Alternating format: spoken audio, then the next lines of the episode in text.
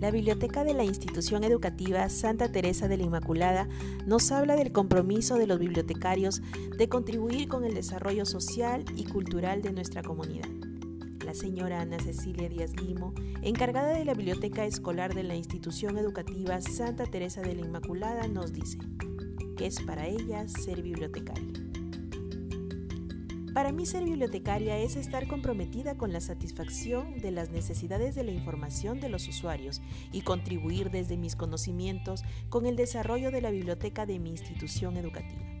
Ser bibliotecario es una misión, una misión de leer y hacer leer.